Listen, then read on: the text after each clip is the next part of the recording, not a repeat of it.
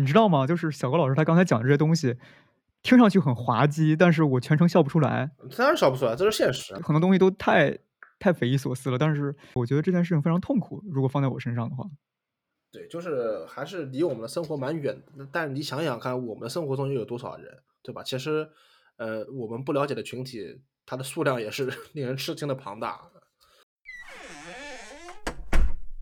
开始吧。新职业教育法的颁布，让职业教育这一话题重新被人们所提及和讨论。区别于本科院校象牙塔般的存在，职业院校有着不同的培养路径和教学倾向。学生早早便接触社会，开始务工实习。他们是一个庞大的群体，但常常不被主流所看见。象牙塔外全新系列节目将聚焦职业教育，邀请不同地区、年龄、专业的职业院校老师、学生和家长。一起聊聊他们的故事。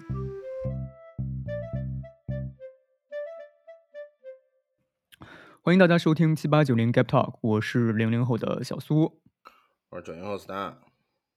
本期我们邀请到的是一位职业学校的老师小高老师。小高老师你好，和大家打个招呼吧。你好，各位听众朋友们好。我现在是在一个中等职业学校，然后从事的是美术类的教育工作，然后兼职班主任。哦，中职院校。其实我之前查过一些资料，在我查资料之之前，其实我根本区分不了职校和所谓的技校，包括什么中职、高职，呃，什么中技、高技。这个小高老师，你可以为我们听众就是简单的科普一下吗？这个还是比较复杂的。我先从最，呃，大家应该听过绩效这个概念。然后绩效的话，现在来说每个城市都比较少。我所在的区域来说就比较少。它一般就不像是学历教育，它一般是拿技工证的。哦，就是他不颁发那个学历证书。呃，一般来说应该是这样的。嗯。然后有中级工、高级工这样子。然后一般学科的话，就是专业的话，一般就是大家都知道什么烹饪啊、挖掘机啊，就是不会有太多的理论课。啊，所以蓝翔是技校。蓝翔应该不是技校，就大家说它是蓝翔技校，它好像是高职吧？它是高考分流的。嗯，对对对对对对。技校是中考分流的。嗯，然后。就是中专，中专就是我们一般说的三年制的中等职业学校。嗯，中专的话有两种，一种是三年制，然后学学的话，理论课和实践课应该是都差不多。啊，然后还有三加三，三加三就是前三年在中专学习，然后经过一个转段考试到大专去学习。然后我中专里边可能还有五年制，五年制就是我们所说的高职，高职的话就是直接拿大专的毕业证书，啊，然后这都是中考分流的。然后有些学校叫中等职业学校，因为它里边可能会有三年制、三加三和五年制的，但是有些学校叫高等职业学校，它就只有五年制的这样子的学学生。嗯，如果他是毕业直接拿大专证的话，他也可以呃继续专转本。啊，直接升入本科院校。如果是高考分流的话，就是一般就叫职业技术学院，就是不叫学校啊。它一般都是三年制的，也是可以专转本的。斯丹，你听懂了吗？我大概知道，就是你可以这么理解，呃，你可以从学生的这个入学年龄来理解，因为有一批学校它是中考分流嘛，有一批是高考分流嘛。嗯，我大概看了一下这个 南翔。南翔原来就是 小高老师说的这种，它叫山东南翔高级技工学校，但是它现在改制了，它改制了，它现在叫南山东南翔技术学院。哦，也就是从技校变成了职校。对对对，它的培养就是培养人才吧，可以这么说，培养人才的层次它上了一点啊，因为呃我们这边。加拿大这边也有这种类型的，就是它跟学历完全没有关系，它就是培养某种技术，它这个呃培训项目也不是学历制的，比如说三年拿一个什么证书，四年拿一个什么学位证书，它不是这样子的，它就是某一项技能，呃，比如说我们这儿有培培训什么那个呃汽修嘛，也 我们这儿也有汽修啊，他就是两年半，两年半拿了以后呢，他就给你一个这个学校的认证，当然这个也是政府认可的，也就是说你是可以从事汽修方面的工作。他倒不是说你就是是一个中专生还是大专生，嗯，呃，小高老师是中职，也就是说，呃，你们学校其实是中考分流的一批孩子，他们去报考的是的，我们学校是只有中考分流的，只有是的。嗯，那该地区的就是分流状况大致是一个几比几的一个，就比如初中毕业多少人念普高，多少人念中职。我们这边省会城市的话，应该是百分之四十是进中职，百分之六十进普高。然后如果是地级市的话，是一比一；如果是县县城的话，可能会念中职的更多，有百分之七十到六十。那某些中部及西南地区不发达省份的省会城市，那是不是也会出现一比一甚至四比六？那不会，那不会，那会更多的人去上职业学校。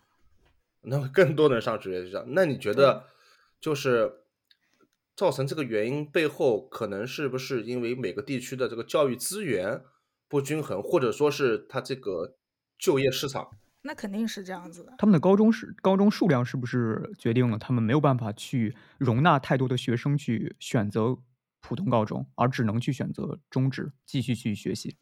我觉得一方面是这样吧，第。第二方面就是有的家长是不希望孩子去读太久的书的，我们这边也是有的。嗯哦，为什么呀？因为他们觉得是劳动力嘛，就先工作就。或者说对孩子这个经济独立有要求的，对吧？那你说上大学的话，你最起码到二十二岁以后才能可能会找一份这个呃稳定的工作，对吧？但是你如果念中职的话，一般什么时候十九岁、十八岁就可以找工作了。然后有些地区是重男轻女的比较严重的，他也会让家里边的女儿去读职业学校，这样可以好嫁人。那就说 这个男女比例，男女比例，我们学校就是女生偏多一些，因为我们还是偏文一点，但是也有一些，一般来说技校是男生偏多一点，或者他是一个什么信息技术类的，都会男生偏多一点。因为我一些认识的朋友，如果他是中西部偏远地区或者是西南那边的话，重男轻女还是很严重的。对我们东部沿海也有某些省份。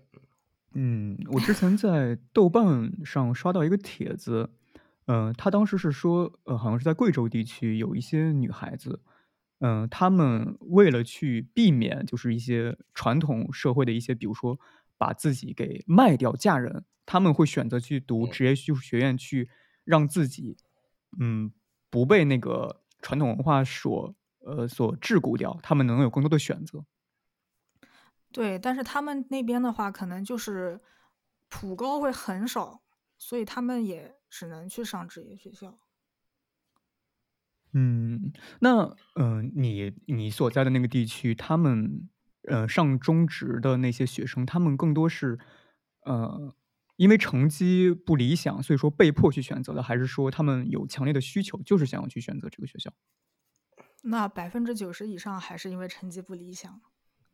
也就是说，还其实还有百分之十的人，他们其实非常愿意去上这个学校。嗯，也有，就是是这样一个情况，就是有些学生他会故意的去上职业学校，因为职业学校 为什么？毕竟课业非常的轻松，没有高考压力。嗯，没有高考压力，对对对，而且他们离走上社会更进一步，因为你想，如果你去念普高的话，你还得熬多少年才能够走上社会，对不对？至少再熬四年吧，呃，再再熬七年吧，三加四嘛，高中三年。他们会把社会想的比较简单吧？社会是不是简单呢？麦当劳挺简单的，挺简单的，保保安保安亭也蛮简单的。他他看到社会跟你看到社会不一样啊。哦，那就是我们嗯，可以去简单的聊一下，小高老师，你见到哪些学生，他们就跟我们想象中的那些职高学校的学生，他们不太一样。嗯，能描述一下你们想象中的职高学生吗？就我刚才这样跟小苏说，就说这种话就很弱智，不要再说了，好吧？你想象中你想不出来的，你想我都没有接触过这样的人，我怎么想我都不敢想，真的。哎，你们都是肯定会有不能瞎个想法，或者是说是较偏见的东西吧？你们可以说一下，我因为我已经很久不知道社会。上对就是职业院校，包括我，其实有一种偏见吧，就是会认为职业院校的学生他们，嗯、每天不学无术，嗯，就是所谓的混日子，带引号的一种混日子，他们可能会有自己的事情，但是跟学校的事情毫无关系。嗯，混日子的还是比较多的，也有一些是想在专业上有所建树的人吧。啊，那呃，小高嗯，老师，你现在是作为职校的班主任的话，你有没有遇到过类似像高中时期 stan 这种头疼的学生？不可能的，们我们遇到的学生事出。不头痛的偏少，不头痛的偏少。啊、也有很好的，也有很好的，但是大部分同同学还是有问题。就我不能说这样说不太好，就是有一些学习或者缺陷是平时生活方面的也不是，缺陷，就就是我觉得是一些他学习能力有问题。障碍和困难吧，挺大的，就可能是？他们首先他们就有一种习得性无助，就是因为他已经来到职业学校，他有了这个经历之后，他就不想学习，他就觉得他已经做不好了，所以直销学生是哦很自卑的。嗯，嗯，我不知道你们有没有去，我今天在抖音上看到一个叫非洲叫什么 萨什么东西，就是说他们一定要穿是萨普，对，他们一定要穿奢侈品那种那种感觉，嗯其实跟我们学校学校还是有有一点相通的。他他们干嗯的事情，我们学生也会干。其实说是在打工啊什么，他们最后也就是一个暑假两个月的时间去买一双 AJ，买几双 AJ。哎，这边可以说吗？这不是广告啊。可以说，就 买一些，就是他们认为他们认为是比较有有面子的东西。所以我今天看到萨普的时候，我觉得我非常理解。刚果刚果，那你说是不是应该组织他们去刚果实习呢？就是就是他们去莆田实习，不不不不不不，他们不想，他们想穿 AJ，他们如不想做果学校 AJ，同意的话，我觉得也是可以的，这是不一或者。是苹果手机啊之类的东西。对你让你让刚果的萨普们来温州打工，他们也不愿意，知道吧？这是有区别的。但是他们其实，在打工的这个事情上，还是非常非常的努力的。嗯，我不知道你们有没有怀疑过，就是三倍工资节假日的时候，谁会去麦当劳上上班？职业学校学生就会。就是专门为了三倍工资而去上班，而不是说正好今天排了班三倍工资，是吧？对，他们会要求，所以他们其实如果给他们一个短短期的利益的话，他们马上就会动起来。因为是是这个现金的奖励，嗯，跟你说，对就是也就是说，其实他们呃从经济呃经济层面来说的话，他们更加短视，更加追求一些短期的一些效益，对吗？嗯，对，因为我们学校的话，就是一般来说，职业学校还是课业非常轻松的，然后放学了他们也不知道干嘛。我觉得去打工的话，几点放学？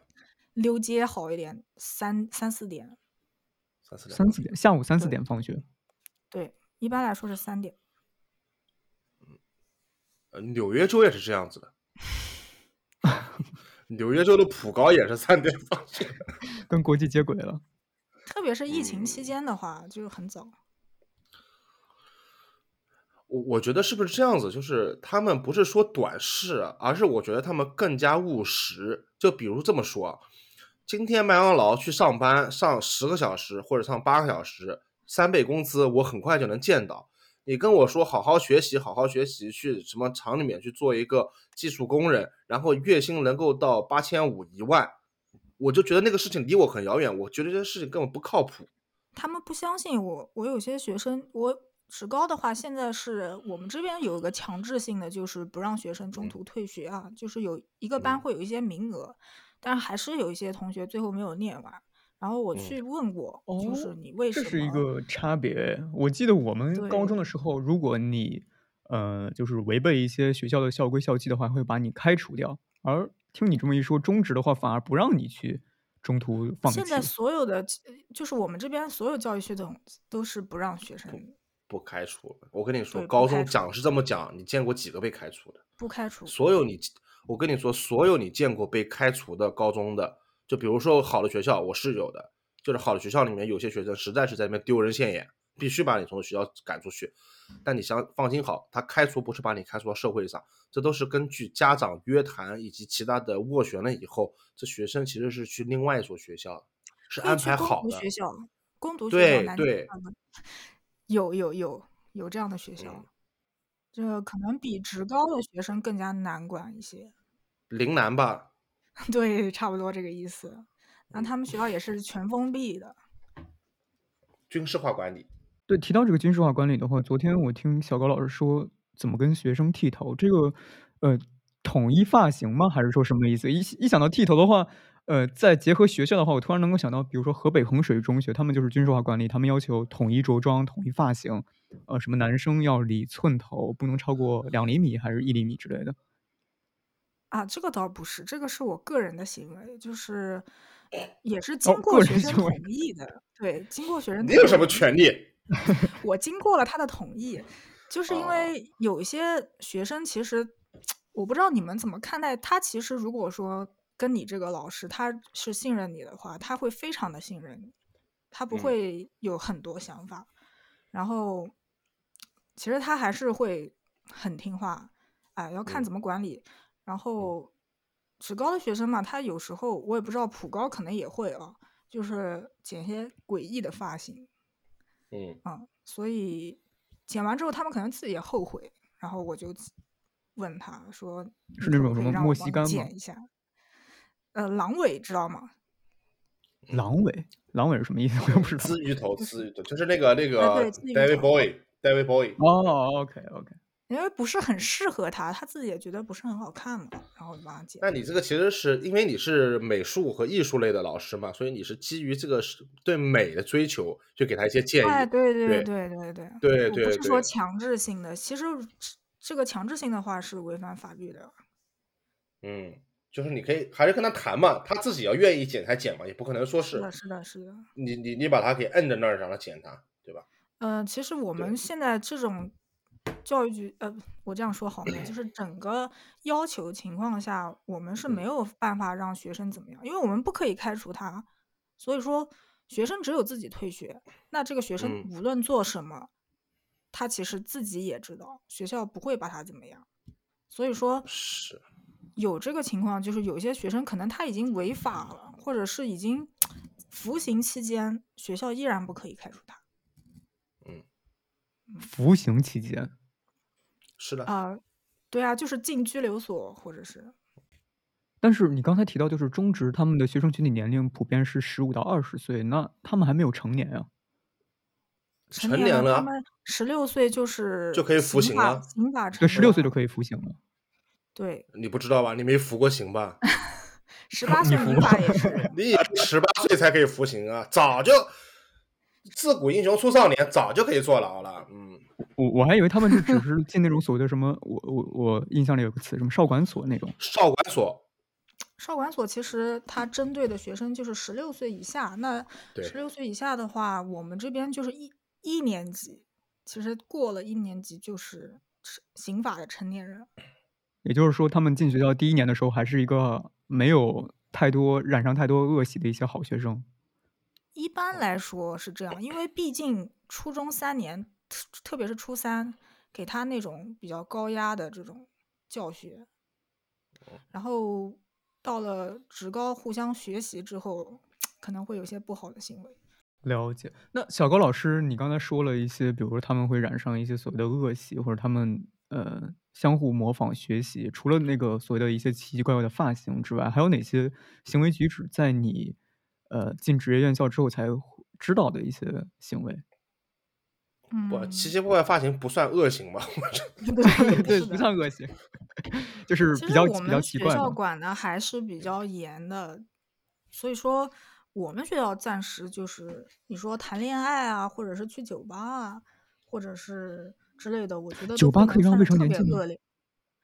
呃，酒吧是不可以，但是酒吧不是每天都有人都都有人管着吧？一般来说，查的紧，哦他门口会查一下身份证。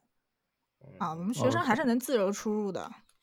而且可能就是职校的学生比这些普高学生也比较成熟一点，因为普高学生还是容易看出来了很多。对，就他们的打扮、穿着，包括一些沿途，是吗？不是，酒吧门口现在是查身份证，因为他们也知道职校学生是很成熟的。假身份证有。说过，就是其他学校，比如说是真的有学生在后教室后排搞了一个乒乓球桌打乒乓球啊之类的，就是比较夸张的行为。我们这边的话，这个我觉得我在普高也能做。那我问你啊，我问你一下，就是小高老师，就现在你是这个作为班主任的，就是职校班主任的角度，我问你一下，就是如果在学校后，是不是在教室后排上课期间？从外面点的外卖吃那个酸菜鱼，这算 什么行为呢？我们有，我们有这个违反校纪校规吧？但是呢，你也不能怎么样。那你是让他吃还是不让他吃？因为这是我的行为。要是如如果要是是我，我会让他吃，因为我个人管的不是非常严。这个看就是让他自己吃，不让不让他跟同学们一起分享吗？嗯。如果说第一次我会跟他让他吃完，然后跟他去聊一聊。如果他是惯犯，好不好吃？好吃的要死。第一次，第一次，我觉 得我自己都会加入。如果没有什么领导来巡视的话，没有必要管。列列列拿筷子捡捡捡点鱼，看这个嫩不嫩。就是给给学生说，下次你你点外卖的时候备注两份餐具是吗？但是我们学校是不可以叫外卖的。啊，对，现在也不一样了，现在放在书包里边带进来。是因为疫情吗？还是因为学校的规定就是这样？学校规定就是这样。现在学校基本上是不可以出去吃饭，也不可以叫外卖的。那他们是就那种全全日制寄宿的吗？就是只有节假日的时候可以出去吗？我们有宿舍，然后有一些我们是省内招生，有一些外地的学生，节假日他愿意回去就回去。疫情期间的话，他愿意在南京有亲戚的，可以回去也可以。然后有些同学住也就是说，其实，在学习的阶段，比如周一到周五的时候，他们是没有办法自己回家的。情况是本地学生，他们也要去住宿舍，对吗？啊，不是，他如果可以自己回家就走读，因为我们还是希望学生走读的，因为在宿舍里会会出现很多意外。其实要负责任嘛，相当于学校在这个课堂之外，又得对学生这二十四小时的负责任，对学校压力是很大的。有些学生我们就有过，就是相约吃安眠药自杀的。这个如果说是他既遂，他就我们学校要负很大的责任，因为我们这边的学生，我们刚才也聊过，就是心理问题还是会频出。那就不能要不得不聊到这个家庭了，就心理问题。如果这么小的孩子心理有问题的话，他有多少是由社会造成的呢？肯定很少嘛。那主要他的群体还是家庭嘛，对吧？嗯，是的。呃，他们家庭的话，就简单介绍一下吧。就是像我我们城市的话，你笑啥？我没笑，没笑。首先，他们的父母文化程度不会太高啊。一般都是接受一个九年义务教育，接受不完吧，或者是接受完这样子。他们父母那个年代可能还不一定有九年义务教育这个说法，就是上上学就是换算到现在嘛，呃，嗯，就换算到现在其实就是初中毕业。本班级是没有什么本科生啊这种毕业的家庭，然后他们的父母年纪也比较小，一般来说就是。二十岁左右就生了他们，然后就是他们的父母一般来说有很大一部分不是本地人，是外来的打工的一些人，外来务工的一些群体，可以这么说吧。他们就是通过自己的努力，然后从农村走走出来，然后自己没有什么太大的文化，就把学孩子送到学我们学校。可能教育方面呢，就是比较粗暴，嗯，你懂的。肯定肯定教育也帮不上什么忙嘛。如果他是这种样子的话，就是自己首先自己文化水平有限，然后，呃，我想我我能想见，但这不是说在批判什么人啊，只是想见他们对教育的观点是不太一样嘛，对吧？但可能我能够想见的是，不知道这是不是偏见啊，就是很多家庭可能根本就觉得上学的事儿无所谓的，你就是把这个时间给度过了以后，你成年了，你就可以出去打工了，对吧？其实你学不学无所谓的。我觉得大部分大部分家长还是希望孩子能，比如说转个本啊，或者是找一个好工作的。但是嗯他们其实对本科或者是好工作的概念可能跟我嗯想法可能跟我们不一样，他们会很粗暴的认为啊、比如说我们要去转本，对吧？他们会认为，哎，转本很简单啊，你要是学不好，就是你没好好学，我揍你一顿就好了，或者怎样，嗯，就是转本率不是很高，其实啊，也不是说没有好好学就转不了本，然后他们的想法就会非常的直接。转本率没有很高是什么原因？是因为很这些学生的学习能力实在是不行，他根本就考不了这个试，还是说这个要求很高？对，就是呃，这个也是我想问的。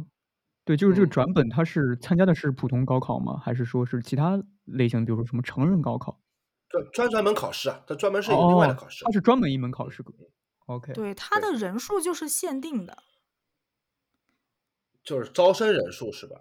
就是给的招生名额比较少。嗯，每个专业不一样吧。呃，那那这个名额是不是由学校制定的？就是由那个啊，不是，呃不是，不是，一般来说是根据转本那个学校制定的。就我们学呃，校对对对，我就是说，就是那个高等教育学校对对对，啊，就比如说北大，今年今年光华收一个专转本的，如果北大愿意接受转本的也是可以的。哦，就这个事情是有可能会出现的，真的，就是哪一天光华如果说我们愿意收一个专转本的，那这可能是出现。啊，他愿意是可以啊。我我觉得光华的学生，呃，当然这里不是黑光华的学生啊，我觉得光华学生跟职高的学生有一个非常非常相似的一个相似点 我就猜到，有一个很大的相似点。这相似点就在于，就他们也愿意去麦当劳打一三份工资。对，刚才我说说，其实我发现光华的学生跟呃职业院校学生有一个相似点。刚才听小高老师描述的话，就是光华的学生他们在校园里面也是比较特立独行。哦，是这样子，我以为跟麦当劳有关。对对，跟麦当劳没关系，就是比如说对，我不觉得职校的学生特立独行，他们其实很群体性的，他们只是看别人做这个事情，他们就做这个事情。嗯、就是其实光华的学生，你在校园里面会发现，他们一般就是走在路中中央，然后，呃，他们嗯、打扮的跟普通大学生不一样，他们会西装革履的去参与各种投行或者各种实习，在学校里面就是一个特立独行的一种存在。穿着西装去学校澡堂洗澡，然 后我我们学校他们经常会穿着你现在身上穿的那个牌子，我觉得总比那个头型好，就总比那个莫名其妙的发型好。我那我觉得，要不然这样子吧，就不知道能不能搞，就是那个推进一下这个民呃这个校企合作，就以后职校的学生的这个呃服装就是由海澜之家提供，海澜之家行吗？我觉得行啊我。们我们是有合作单位的，哦，还真的有合作单位。海 澜之家是的，就是全南京市的校，嗯，我可以说是城市嘛，嗯就可以说可以说整个市的校服基本上就是那个，就是那个厂家。哦，是不是在浦口的一个厂家？这个我就就他那个校服是那种，就是改革开放之后的那种条纹校服，还是说那种韩式的那种，呃，类似现在啊，那么肯定不是韩式的，嗯，就是很普通运动服吧，就是运动服吧。哦，就运动服，就那种条纹价格。也非常的便宜，就是那种嗯，价格非常就是那种操服，操就是那个粗糙用的，不是我真的就是做操用的服嘛，做操服，做操服啊，就我我们有我有好几套运动服，其实还蛮好的，是吧？夏季啊、秋季啊、冬季啊，是吧？还有内胆，内胆内胆 就是可以去北海道学校海胆内胆很保 暖，内胆也有就外罩啊，对外罩。可以，那那那这就是跟那个网络游戏买皮肤一样，就是一年限定的，限定。对限定什么，本学校限定皮肤。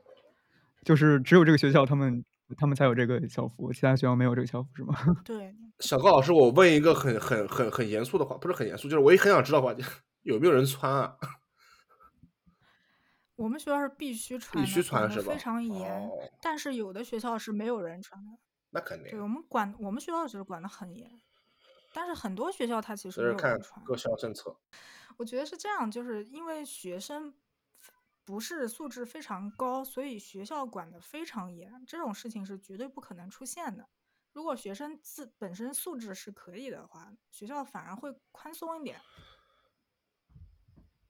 嗯，是哦有这个规律的。他们有的会稍微收一下裤脚口，嗯但是也没有对。其实我觉得很多学生没有你们想象的那么叛逆，他们其实是学习能力不够好，就真的学不进去。而且，就是说到这个穿衣打扮啊，我我最近有一个观察啊，就你不要以为很多人是特立独行，或者说搞得像很像异类，其实他们都不知道那些打扮后面的文化含义是什么东西。他之所以这么穿，是因为其他人也这么穿。他其实他你们认为的这个特立独行的背后，其实是他很强的一个冲动，他想合群。对我刚才也是说，比如说亚逼我们学校的下次我们来剖析一下亚逼，真的 很多亚逼只是为了只是为了融入这个社会，他才能搞成那样子。他其实根本就不是，他其实没有一个穿海南之家的上班族特立独行。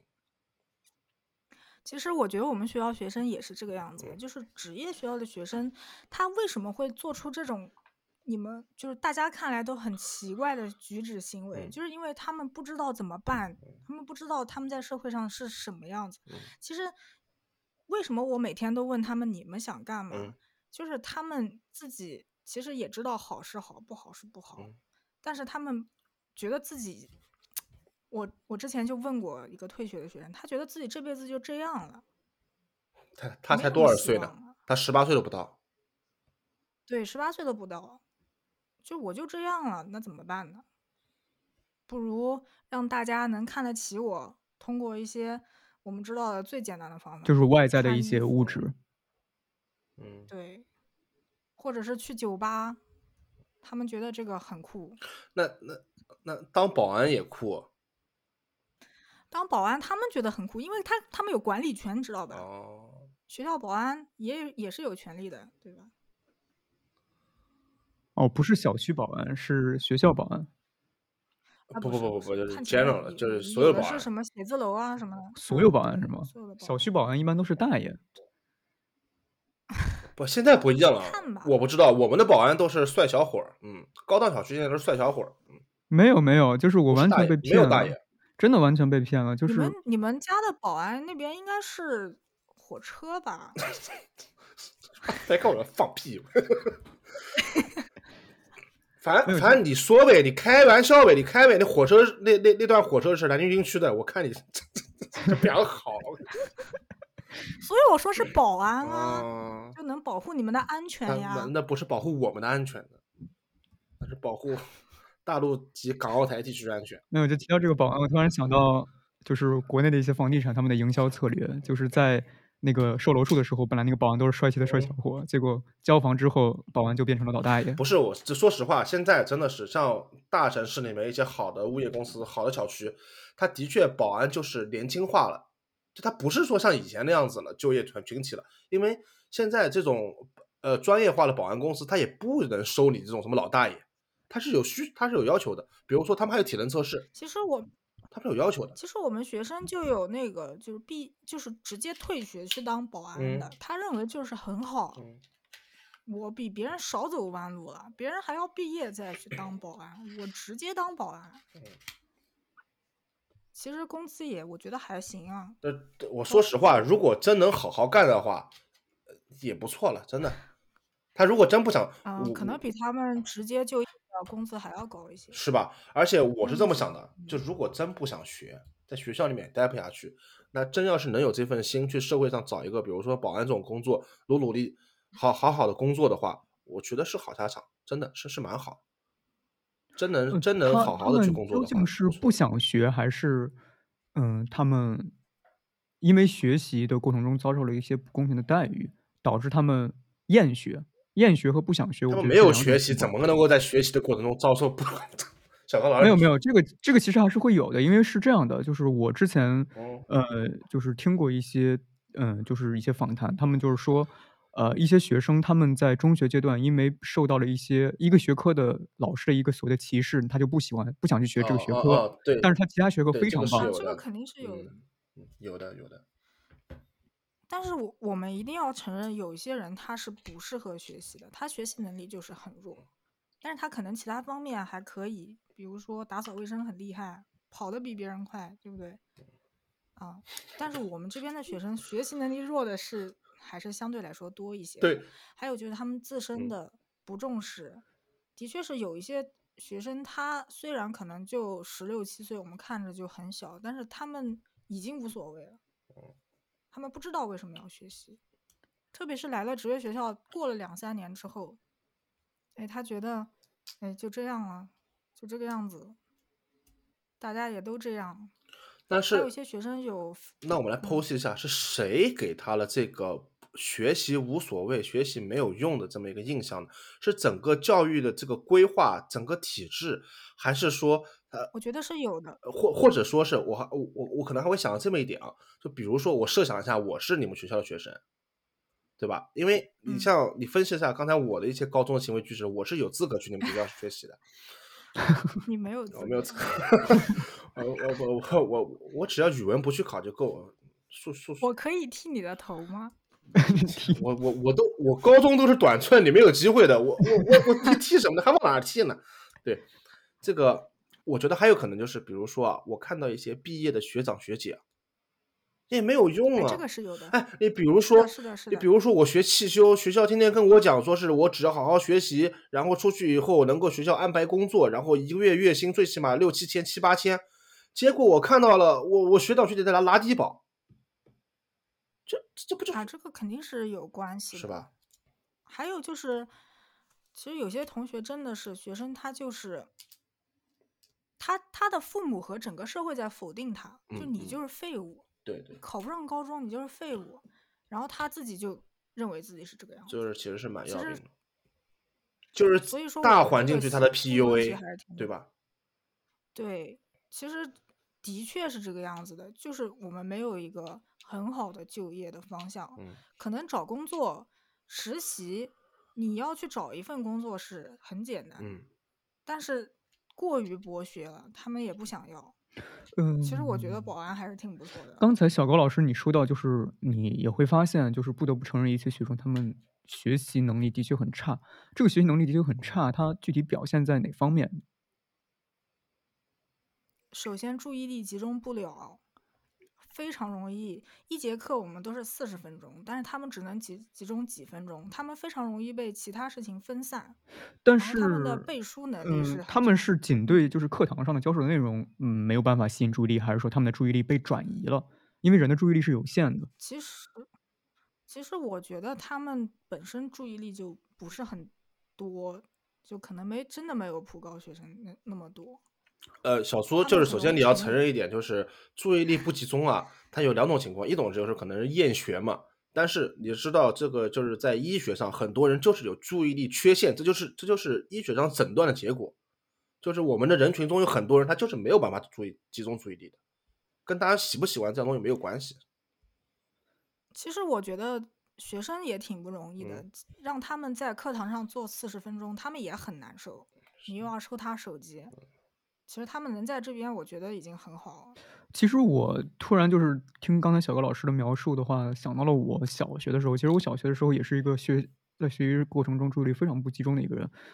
嗯，当时家里人就在想啊，那是不是我不适合学习？但是上了高中，呃，上了初中到高中之后呢，因为我非常幸运遇到了很多不错的老师，他们完完全全跟想象中的那些老师不一样，他们不是照本宣科的去念课本，而是呃在课堂上去说一些有的没的的。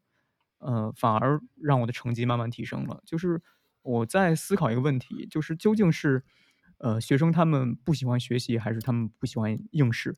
因为现在很多学校他们迫于就是呃选拔，就是上升升学的话，他们其实会在课堂上讲授非常枯燥的一些应试的一些东西，比如说上语文课的时候，他们不会去呃去品尝，呃不是品尝，就是去评析这篇文章的美。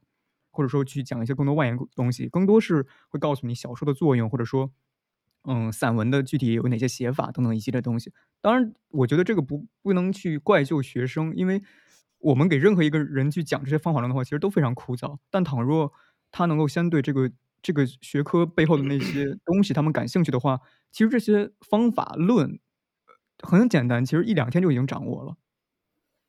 这也是我一直在反思一件事情，就是究竟是那些学生他们对学习完全没有注意力，还是他们嗯，其实本不应该去注意这些东西。嗯，我觉得是这个样子，就是职业学校的老师啊，可能有一些他的确上课的时候，我这样说你们可千万不要把我卖了，就是的确他没有那个普高那个压力。嗯，其实我们知道，我们都知道，只要把这课堂四十分钟。没有什么问题的度过就行了。很简单，小高老师，你说一说你们的绩效是怎么算的？就是我觉得是学生只要能平平安安毕业，完成学业，就算是完成任务了，对吧？那普高老师压力很大的，你要有升学率的，一本率、二本率，对吧？没有，其实现在还是对对对，现在普通高中他们的老师考察绩效不光是升学率，还有一个就是学生和家长的一个一个反馈。嗯，他们的打学生，尤其是学生的打分，这个是非常去呃来平衡这个这个教师他到底能能否去胜任的。呃，我之前在家乡里面就是听闻一个中学嘛，嗯，就是他们的老师，我当时跟一个老师去聊天的时候，他们老师就说，嗯，就是他带的那个班级是整个年级里面最差的，那是一个初中，那是个普通初中，但是呢，他们即将面临中考，然后呢，他本来不是这个学校的老师，他是一个非常棒的一个学校的老师，但是。因为他跟这个学校的校长是有关系，那个校长想把这个我这个朋友就是拉过来，让他去帮帮忙，就是让他们中考成绩能够提一下分。结果到了那里之后呢，很多那些学生他们都说，对他们说了一句话，让我那个朋友很感触，就说老师你为什么没有早点来？你要早点来的话，可能我就有学上了。就是，嗯，这件事情也给我感触蛮深的吧。嗯，他就说，嗯，那个我记得那个学生给我朋友讲的非常。寒酸就是他说，呃，我们之前的老师，嗯，年纪也比较大，他是一个老教师，四十多岁的，呃，四五十岁的吧。四十多岁就是老教师了，四十多岁我跟你说，这这中青年教师，你真的是 年年纪比较大吧？学校中流砥柱。对对对，四十多岁中青年教。我那个朋友是三十而立，对对，相较相较而言，就是年纪比较大嘛。他就说，呃，他上课没有激情，然后呢，嗯，就是。讲的东西也非常的枯燥，但是相较于这个来的这个新老师，他比较年轻，然后呢，他讲课也就是经常会说一些课本以外的东西，能够激发他们的兴趣，他们学起来反而会就是有兴趣、感兴趣，会特别喜欢上这个老师的课。但是尽管他们最后中考的成绩并不理想，但是也提高了很多分数嘛。嗯，我觉得对于我们职业学校老师来说，上课其实。也不是很容易，我能理解有些老师为什么他没有去引导学生，就是没有去很努力的去引导学生，因为我们要花太多的时间去管纪律了。嗯，对，有些班级他就是学生很很吵，这个可能大家都经历过很吵的课堂，但是站在老师的角度，很吵的课堂还是很丑的课堂。很吵，很吵，很吵，就是你在旁边吵，你坐在那边吵的意思，好吗？就讲台旁边的你，就那种自习课是吗？没有老师管，然后就非常的吵闹。不是，我们上课也会这样，就是学生就是聊天，这个看班风吧，这个还是看班风，聊天、玩手机、干啥的都有，这个会给你造成一个，就你自己就不太想上课。我我我想问一下，有没有上课就是把手机声音声音打开刷抖音的？也有，但是他可能是没有注意到，是外外放抖音刷抖音，真的。对对，或者是满场跑的，特别是专业课，专专业课，因为我我我没有办法想象这种吵闹，就是小高老师能给我描述一下吗？比如说，嗯，地铁上的草呃吵老舍老舍老舍茶馆。没有，就是老舍茶馆其实还不够，还还不够具体。就比如说地铁上的声音吵，还是那个呃班班级有比地铁声音还吵，有比地铁声音还吵，天呐。对，有，但是可能不是那么多。对，那就是还是得看这个班风。那还是陵南嘛，就是都是喧哗上等。其实我觉得我们学生就是有一点，就是你跟他讲跟学习无关的东西，他们都很好说话，就他们很配合，他们也愿意跟你说。但一旦讲到跟，不论是你教的学科，还是任何一个理论方面的东西，他们就是不愿意学。因为是这样的，就是我作为一个还没有嗯太走进社会的一个学生嘛，因为我现在还是个学生，其实我更多是以学生的视角去看待这件事情。我更相信寓教于乐，而不相信就是所谓的死板的课堂。刚才提到就是比如说呃学生的注意力的话。呃，普通高中或者普通中学，他们的学生，他们看似有注意力，实际上他们真的是喜欢那个课堂的整体氛围吗？他们，我觉得并不是。我觉得他们只是，呃，为了去掌握这门知识，但是呢，他们没有任何其他的抓手，他们也要忍受这个课堂的枯燥。而那那些所谓的差学生，他们不去忍受这个课堂枯燥，他们就会就会去想，你教的这么无聊，那我干嘛去学？可倘若有一个所谓的寓教于乐的一种课堂形式的话。我觉得不管是学习好的学生还是学差的学生，他们都会去乐意在这种课堂的氛围中去学习。但是你要清楚一点，就是职业学校的课程大部分是操作课，不是老师站在前面讲，没有什么太多对，就是没有太多理论的理论。一般来说，嗯，对，很少。所以说，老师能讲的理论也非常少，一般就是去指导学生去实操。对，我觉得这样的课程其实不需要太多的注意力。你把这个任务完成就行了，但是他们有的学生他不愿意。其实我刚刚小苏讲那个事情，我们要脱开这个职业教育，谈到整个大的一个教育环境里面，说这个寓教于乐，或者说这个老的一些过时的教育方法是不是太死板？我是个人非常反对这件事情，就是反对这个说法。我觉得他是夸大化了这个学生对于老师教授内容的需求。在我看到的是，现在有大量的学生，或者说不是说那么大量，就是有有这么一些学生，对于教育的不尊重，这个是由什么东西造成的？是由整个社会上其他流行的一些信息传播方式，比如说抖音，比如说游戏，教育本来就不会是那样。家长家长本本身不尊重老师，也是我们学生不尊重教育、不尊重知识，这是很糟糕的。我跟你说，家长会跟学生说，老师就是给你服务的。嗯，因为他们天生就是没有，可能也是没有遇到太好的老师，或者他们天生觉得知识是没有用的。我没有，我就初中毕业，我还是能在大城市怎么样生活下来。我我先想说，如果家长特别是能有一些职业上的或者说是经济上的成功了以后，他就会更加鄙夷知识。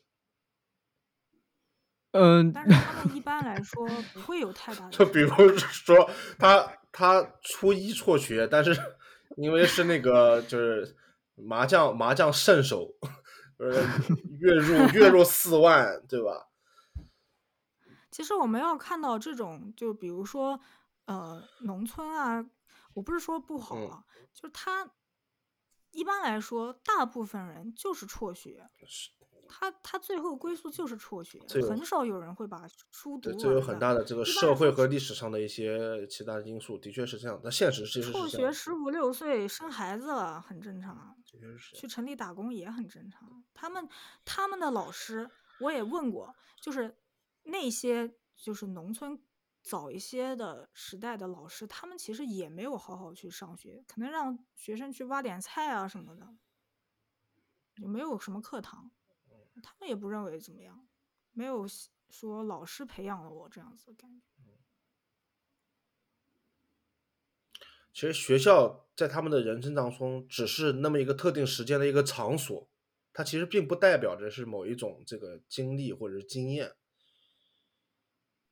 必须要去的一个地方，其实不去也行，但我们就不能指望每一个老师都怎么样让学生很喜欢，这也是不现实的。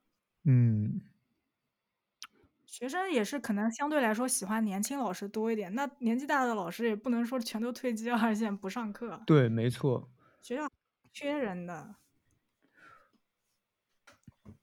我也在考虑，如果我年纪大了，然后学生都跟我不这么玩了，我怎么办？就很难管。其实我我是嗯，因为我们现在更多是聚焦于校园嘛。其实校园的话。呃，尤其是所谓的中职或者说所谓的普通中学，由于学生他对就是整个社会呃，对学习这门学科它背后的认知其实是非常有限的情况下，其实我认为教师会更多承载一些所谓的引导，或者说一些教学的功能。但是脱离开校园的话，其实家庭方面对他的一些引导，其实也是必不可少的。家庭是比我们要重要的多，因为他们在家的时间会更长。没错，父母对他们是一一对一的去说，不像我们只能一对很多。对，就是家家庭的话，起码是两个人，或者说更多，比如爷爷奶奶的人去对他一个人，而但是职业学校的学生，他基本上家庭也不是很有两位跟他说，也就是说，其实单亲家庭的占比也不少，是吗？占比可能要到百分之五十，或者是他就没有人管，他就一个人住。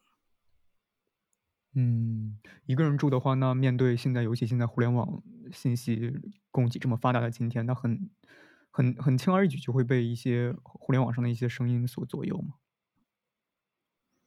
嗯，我觉得更多是他们会有心理问题。基本上，如果一个人从那么小就开始一个人住的话，他的心理不会太健康。哦，是吗？其实我是 我是中学之后就是一个人住的。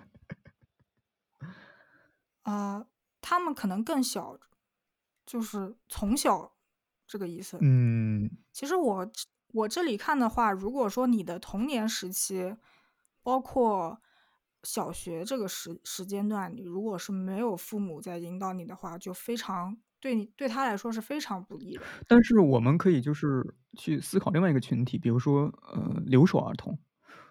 嗯，我们经常会听到社会上一种声音叫做留守儿童就是早当家，或者说或者说什么之类的，他们会更早的承担家庭的一些呃责任。如果他们有有一些弟弟妹妹的话，他们还要去赡养，替替替自己的父母去赡养自己的子呃弟弟妹妹。他们这些群体反过来，呃，就是从某个层面上来说，其实也是父母没有陪伴，和那些职校学生相比呢，嗯，因为职校学生一般来说父母没有陪伴，但他他一般都会有经济来源，但所以他在这方面可能还比他们好一点，但是他们又不知道去做一些，比如说赡养啊，或者是去挣一些钱啊，他们就更不知道。也就是说，其实他们他们就虽然没有父母的陪伴，但是父母并没有跟他们切断任何经济来源，他们只是没有人去嗯约束他们。嗯，如果说切断经济来源就是很差的情况了，不是说没有，也是有的。还有父母去欠债，然后在外面逃债的也是有的，但是这个真的是很特殊。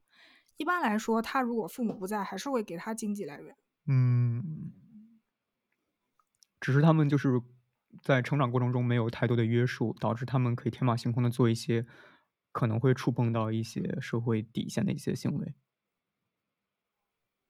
其实我认为他们内心对这个事情是很在意的，就是我我们看来好像没有父母管我们还是挺好的一件事情，嗯但他们是很敏感的，他们认为这个事情，首先他们就不愿意让别人知道，然后他如果别人知道，他会很自卑，他会很羡慕家庭完整的其他同学，不知道怎么办。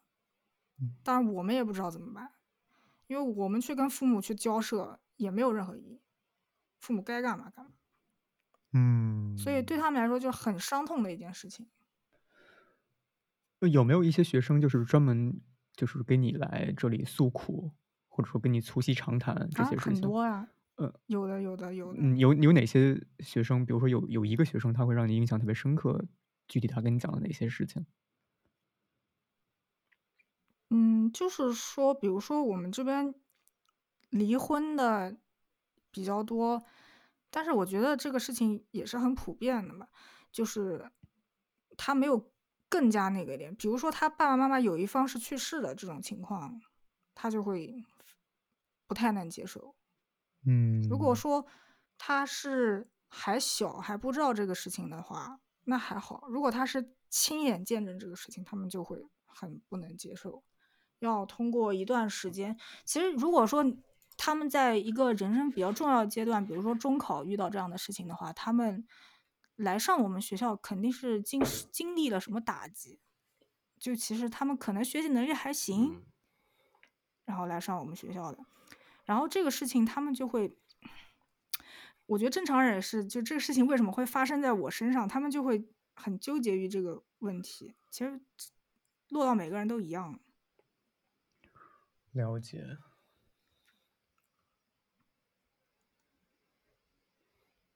其实离婚这件事情对小孩来说还是很那个，嗯，就是伤害还是很大的。特别是在他这个人生观、世界观都没有形成的时候，他的确对他来说是很难去处理这些信息。呃，我们说了这么多差的一些例子，有没有一些比较积极的一些例子？有啊，那我们学校还有后来转本考上硕士、考上博士的也是有的。就这这种同学，他就会有一种我一定要脱离这个环境这样的意识。我觉得他们是憋着一股劲。哦，那他们具体在校园中的表现是什么？因为你刚才说，就是他们可能会是少数吧。那他们既然是这样少数的话，他们要又要花费时间精力去学习，去考虑自己的升学途径的话，他们可能是不是在这在这个环境中变得有点特立独行，或者说不会跟太多人接触？嗯，也还好吧，因为其实我认为每个班还是有一群这样的人的，只不过有的人没有成功，有的人成功了，他们还是可以在一起玩一玩。嗯，好，那么我们讲一下，就是现在整个呃，对于学生这个进校学习以后就业方面，他是怎么样的一个呃指导思想？比如说学校有做哪些努力，学校有哪些措施？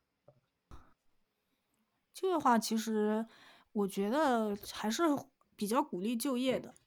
嗯，学校会在最后一年给学生，如果说这个学生不不想去转本的话，会给他找实习单位。最后只有最后一年。然后，对，只有现在是半年。啊，半年。已经不是一年了。嗯，给他谈好。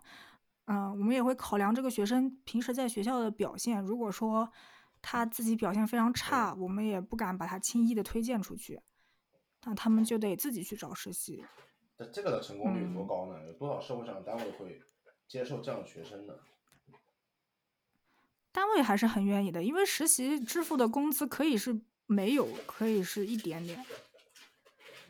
而且他们可能会去其他城市实习。什么样的工作？其他城市可能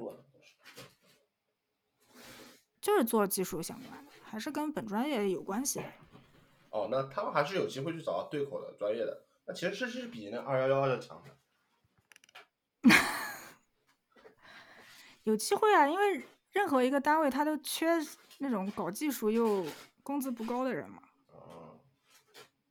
嗯。也就是说，搞技术工资不高，那说明这个我们这个把这个技术工人的待遇全面提高，提高他的社会地位什么的，这件事情其实在现实中是不存在的。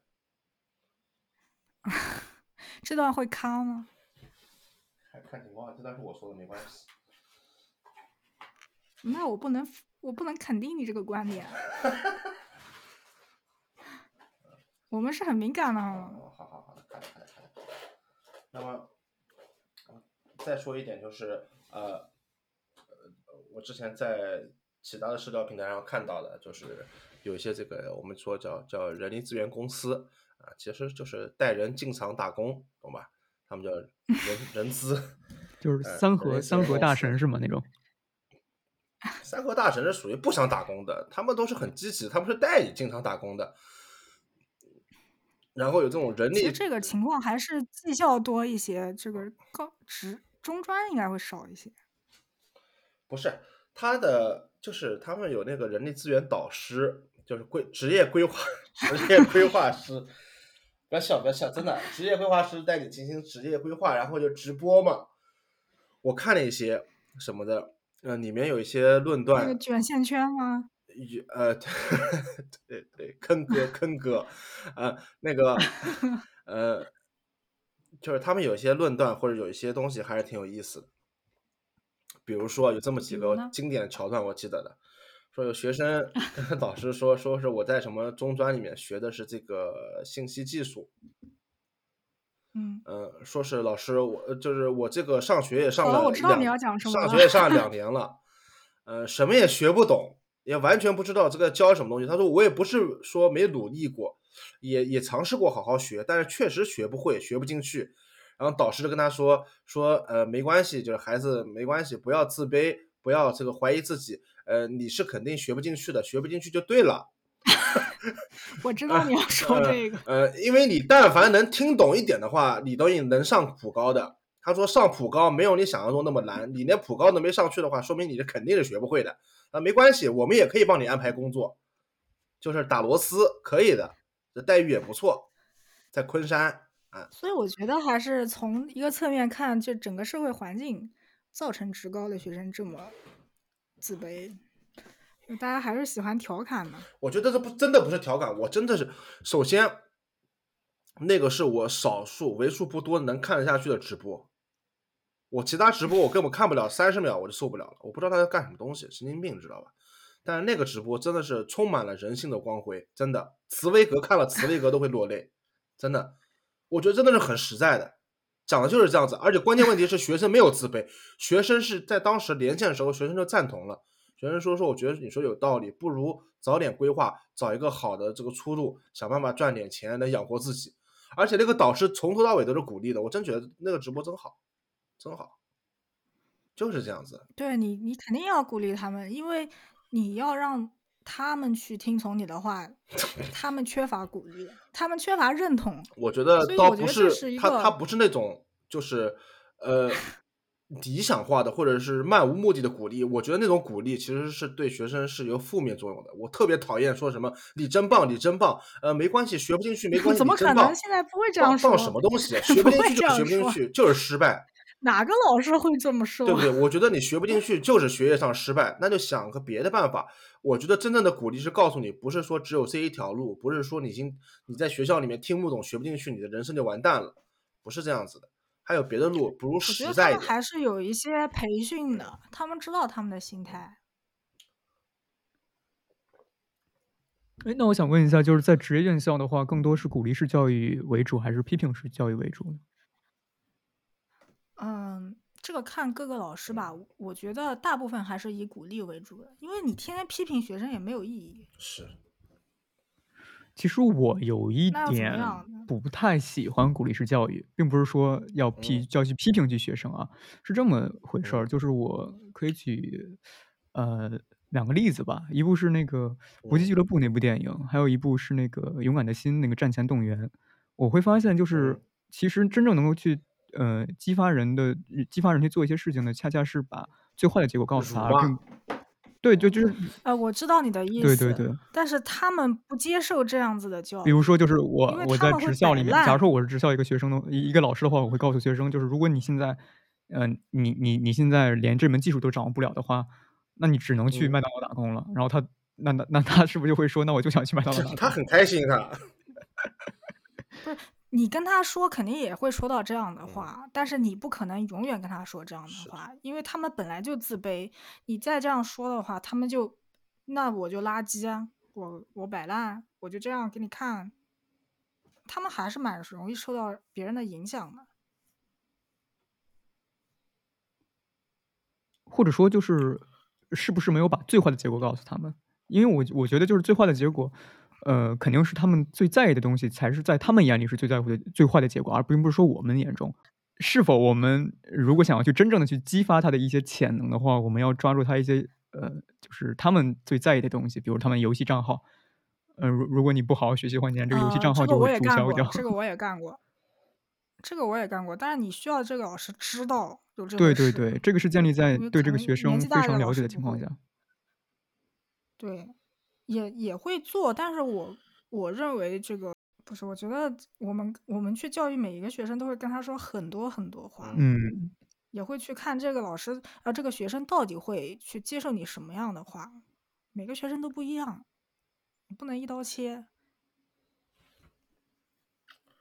的确是这个样子，就是老师会做出哪些举动，能够去让学生去接受这个老师？那就多了，没呃，比如说我干过，我这教育方式不好说啊，比如打人啊什么的，就臭，拿拿拿棍子打他呀，或者是真的帮学生去出气，我觉得职业学校的学生他非常在意，就是比如说我受了委一屈，种情老师有没有？帮我受出气？对他要跟你有那种领懒爱，哦，嗯 这种战友的精神，对吧？有一些如果女生的话，就是跟多跟她聊一聊，就是你要让她感觉就是你说她说的话，你不会马上批评她，说你怎么能这样，你怎么能早恋？你还是得跟她多聊聊。就是他们更希望你能站在他的角度去思考问题，能够去在意他们说的东西，不管他们说的东西在你看来是对的还是错的，但起码你给他们的反馈是你在听。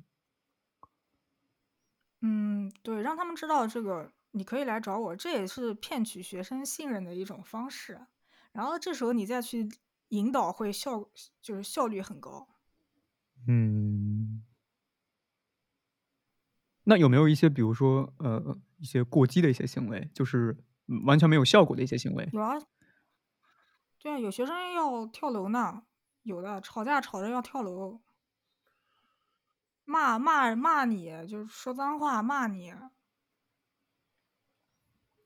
说嗯，在 QQ 空间说你不好什么的，都很多。嗯有的男老师会是是男男的学生男学生看到他会直接要跟他单挑，这都是很正常的。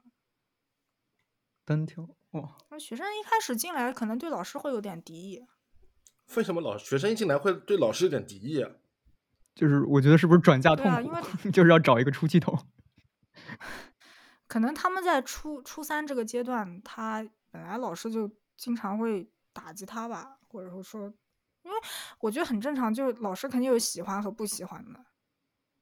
嗯，如果一个学生不学，那就是会也就是说，他们其实把初中初三毕业的时候对老师的一些印象转嫁，就是带到了那个中职里面。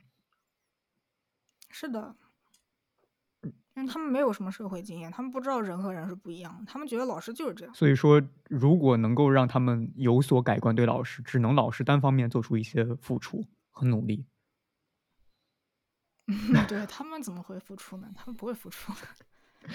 有没有那种就是那种所谓的就是用社会上的话叫什么特会来事儿的一些学生，他们会呃，比如说故意去讨好老师，有很多，因为他们如果发现你这个老师是那样的老师的话，他们就会抓住这个机会。就所以说，我们学在学校里边，比如说有一些抛头露面的机会，他们会非常在意。比如说，我们看过短视频，什么学生会会长，我们一般在大学我们也不会 care 是谁，哦那个那个什么查寝是吗对对对对对，哦在职业学校他就是这样的，因为他们平时不会有这种展示自己或者是当个领导的这种机会，然后给他，他就会非常在意。嗯然后他们为了保全自己的这份权利，所以说他们对跟老师的关系会主动示好。会有一些是这样子，当然也有那种就天生带着敌意，你永远无法改变得了他。特别是整个学校，我估计给他们的这个印象和体验就不好。他不是每天到学校来开开心心的，他每天来的很不爽，他就很大的这个怨气和敌意。对，就是其实小孩在叛逆期嘛，他总是有一点看谁都不服，然后他们又那种情况，所以他们看老师肯定是不服的，因为我们管的严啊。所以说，也真的是学生要怎么你也是很正常的，保护好自己吧，有时候。哎，那有没有一些老师他们没有保护好自己做，就是有什么下场呢？我想知道。什么人都有，一个班肯定是就假如我我我我我我我现在不知道这个情况啊。假如现在有一个男老师，他被一个男学生约架了，然后那个男老师被打伤了，那这是谁来承担这个责任呢？他未成年，你说谁来承担这个责任？嗯，对啊，所以我们其实当老师还是挺憋屈的，就 就是你还是得老师也没有办法跟去去，基本上对去去拿一个成年人的那个，把他当做一个成年人去对待他，与此同时还要不是成年人他根本就不是成年人。对啊，他没有办法把学生当做是一个成年人来对待的情况下，还要去忍受他的一些他就算行为是他就算是成年人，也有教师法。对对对，哦，教师法，对啊，教师法教师法什么规定？就是老师被打不能说话。就这样说吧，就是学校里边的确是有一些老师曾经被打住院，嗯但是学校是不赔偿，学生更不可能赔偿。哎呦，还好咱们国家有医保，对，还是制度好，还是制度优越性嘛，制度优越性。那男老师一般就是会被挨打，那女老师一般会受到哪方面不公的一些？我相信要打的话是一样打。一样打吗？对啊，哎，那我想知道，就是小高老师，你是在进呃选择就是在职业院校任教之前就了解到这些事情，还是之后才了解到这些事情？有没有啊，我一点儿都不了解，他没有见过，他这辈子可能我没有见过，那那你有没有没就是有见过，完全没有见过，这个不认？识。啊，那还是挺后悔的。但是说说工作吧，哪个人不后悔呢？就基本上都后悔。呃，这边插一个段子，小高老师问他妈怎么样处理学生家长这种人，他妈说：“ 我这辈子也没有见过这种人，我怎么知道学生家长经常会沟通，他分两种，一种就带带着恶意，一种是还是善意的。但是善意的也会跟你说话很不在意，一个会频道说一些很对对对对对粗？”嗯，粗的话，习惯就好，这个还好，他其实善良的。但是有一些真的是恶意，那一般就是是是什么情况下会就是跟家长沟通呢？是定期定期那吗？还是说学生在学校一天二十四小时吧。也不是，在学校惹事，特别疫情期间没交健康码也要沟通，对吧肯？定的，嗯，因为他们毕竟小高老师学生，他毕竟不是不是这个技技职业技术学院，他都是未成年人，你必须得跟他监护人沟通的，你跟他讲没有用的。对 那期不交作业也得沟通，对吧？期末考试不及格也得沟通，肯定的，惹事了肯定得沟通。哎谈恋爱什么那中职其实，呃，它是属于分流出去的吗？它对应的是就是普通初中，呃，普通高中。那普通高中有家长会，那对中职有没有家长会啊？会有家长会是吧？对，家长会因为疫情没有 开过，呃，线上应也是有的。以前是有的，以前是有的，但是他们都不愿意来，哎呦，家家长也能不愿意来。来一半就不错了。对，他们本质上还是觉得小孩上了中专也就这样了，没有必要再去费心思了。其实我们有很多家长是弃号重练的，就再生一个。哦，再生一个。哦，现在国家要开放三胎了，如果再生一个还不行的话，再生一个。那个有一些我们这个省份有一些重男轻女的城市，然后他就是要生到儿子，那这样的家庭一般来说姐姐都很优秀，然后弟弟都很拉垮，因为重男轻女嘛。是就是太溺爱了嘛，大小。对，我觉得不是溺爱，而是这种家庭成分导致女孩都会比较努力，她更想脱离这个家庭，女真的是这样子。女孩想脱离这个城市，她们一般不会在自己的城市。对没错如果优秀的话，没错没错，我真的见过这样很多这样的人，他们就是为了脱离那个家庭，脱离那个环境，而且他他的想法就是，他只要是努力学习，他只要是能够养活自己，给自己好的工作，他就可以脱离这个家庭，因为这个家庭是不想要他的，希望他滚蛋。这这个还挺残酷的。当然了，还有另外一种，就是就是这种这种事情的结果，最后也不也不是呃完美的，或者说这样事情的结果也不是好的。结果就是女孩很优秀以后，家庭反过来让这个女孩去抚养这是的对的，下下场也很惨。弟弟会跟姐姐要 AJ 呢。要一句真的是，真的是这样。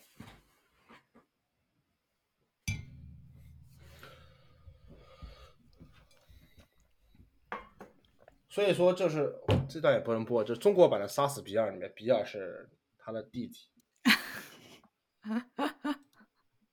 呃 刚才我们提到，就是呃，一些学生他们会表示自己不满，他们会对男老师动手。那他们学生之间呢？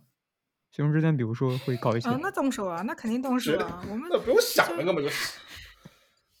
我们学校最大的处分就是打架，因为太多了。什么叫最大？就是比例最多，就是比较严重的啊，严重就打打必处分。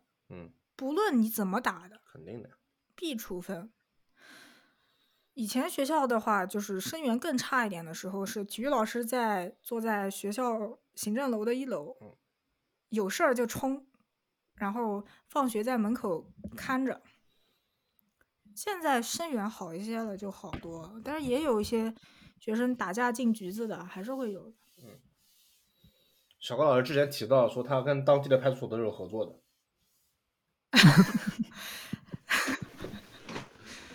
合作也说不上，就是会来宣传一些什么，比如说禁毒啊。因为职业学校学生还还有还有吸毒的吗？不是说，就是他们有他们的环境可能会接触到点东西。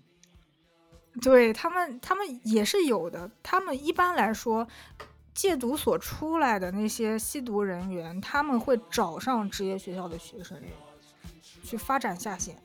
嗯。是的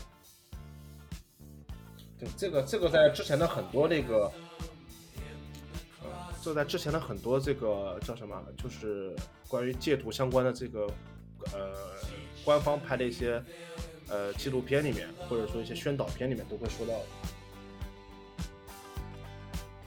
所以我觉得，就是咱们国家搞这个职业教育，到处解藏，这个。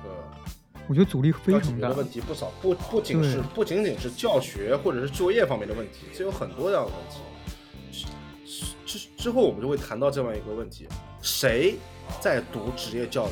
如果我们想办好的职业教育，应该让谁来读？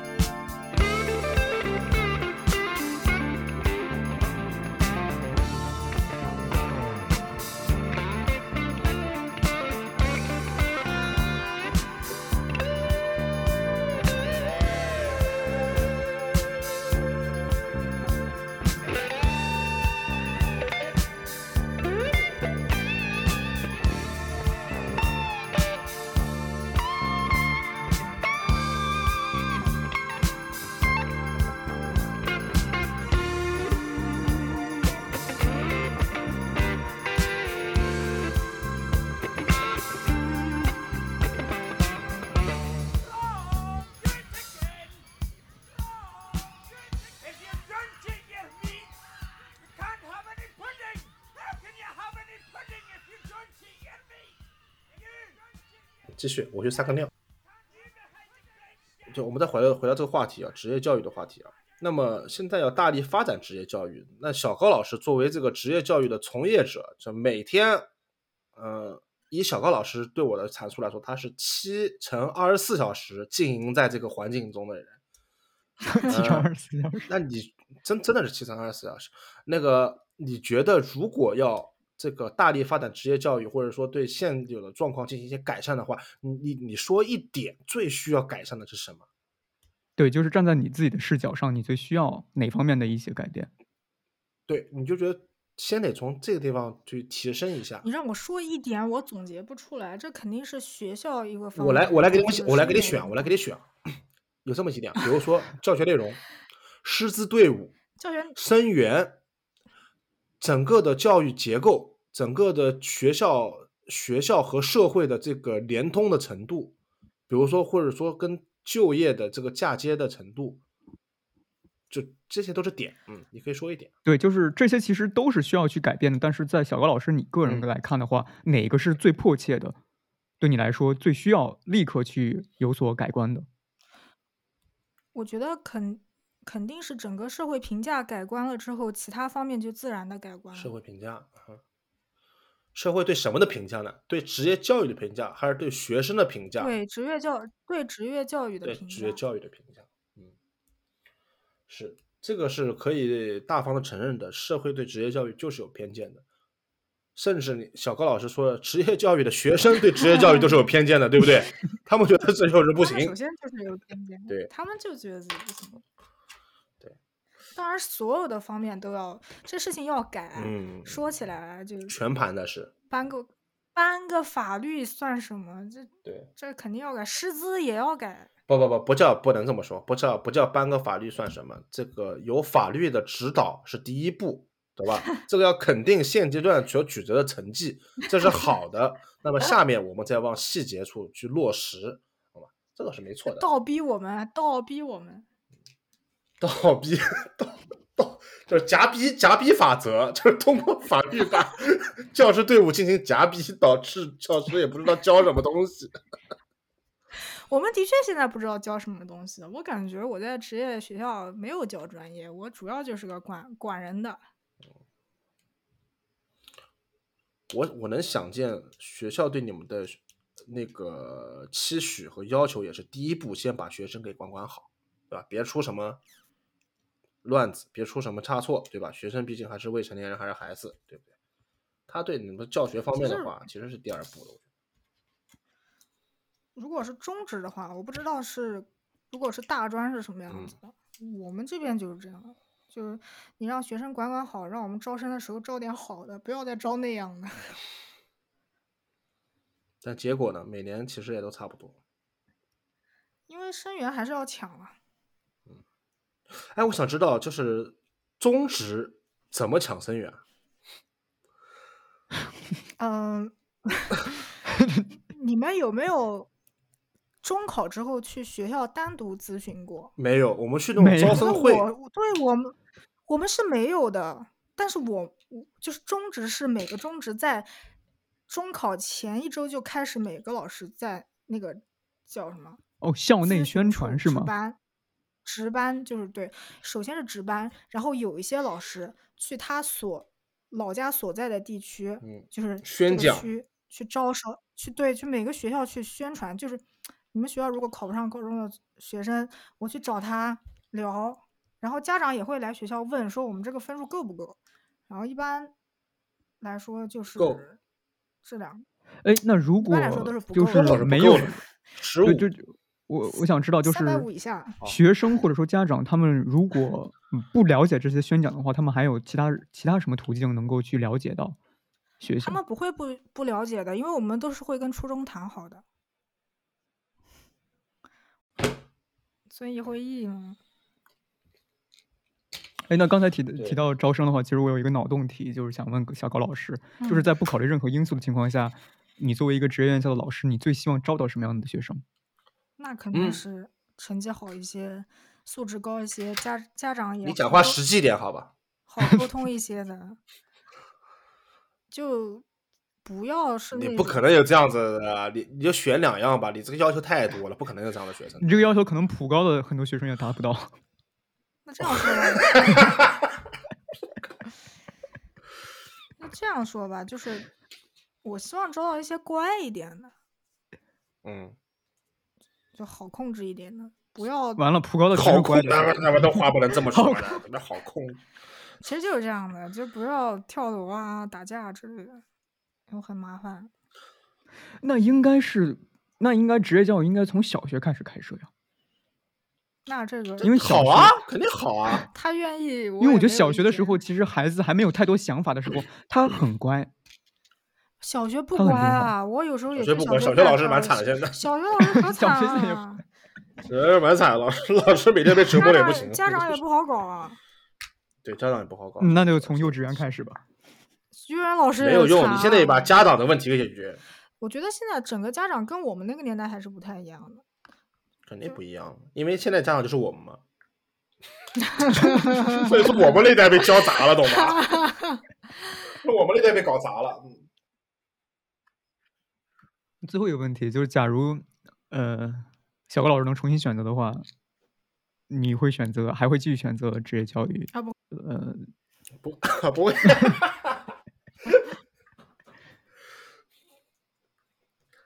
要解释原因吗？呃，你当然可以解释原因，也可以不解释。可以解 释啊，你可以解释啊。我觉得这份工作首先体力上就是非常消耗非常大，然后精神上就是受的折磨。可能你今天听到我说了，你还得消化一下啊，怎么是这个样子？但你天天都得去接触面对这样的情况，其实对我精神上也是挺耗耗损挺大的。呃，其实不是小高老师一个人，或者说是职业教育，其实我很多当老师的朋友都是这样子。是的，呃，还是吧，就是真的是就是你不要以为有寒暑假，每天对吧？三点钟放学了，呃，有的人想法是孩子八点半上上学，三点钟放学，那你们是不是也得下班？你是不是每天三点下班？我不是啊根本就，不是这样子，对吧寒暑？假我们也是每天就是全天候的压力，对啊，是啊，因为我们课后可能突然十点钟有个事情，你还是得处理。对，其实是这样的啊，就是职业院校的老师和普通的，比如说小学、初中、高中甚至大学的老师，其实都呃，不管是精神方面还是呃，就是呃工作方面的话，其实都有呃不同程度的压力。小高老师，你刚才说的这些的话，呃，更多是想强调，就是如果有一次机会继续去选择的话，不去从事当教育、当教师这个这个行业，还是说不从事职业教育这个细分的行业？如果最好来说，还是不要当教师吧。对，还是不要当教师。对，教师很很累，是吗？嗯，负的负的责任很多，是的，我觉得现在来说，因为我的工作对象跟我其实是不平等的，就是两个成年人什么都可以聊，对吧？然后我跟他可能就是我得护着他，嗯，还蛮……其实很多同事也是这样子的。就相当于你在公司干的不开心了，你现在就可以跟领领导单挑，但理论上来说，你是不可以直接提出跟学生单挑的，但是学生可以提出跟你单挑，这就是不平等，你知道吗？是 是的，就比如说，就比如说你今天锤了学生一拳的话，这是很大的事情，是的。你甚至要负法律责任的。但是如果你在领导，如果你在这个私营企业里面、公司里面的话，你就干领导一拳，其实没他妈太大问题，真的没有太大问题，顶多就是民事纠纷嘛，去派出所调解一下。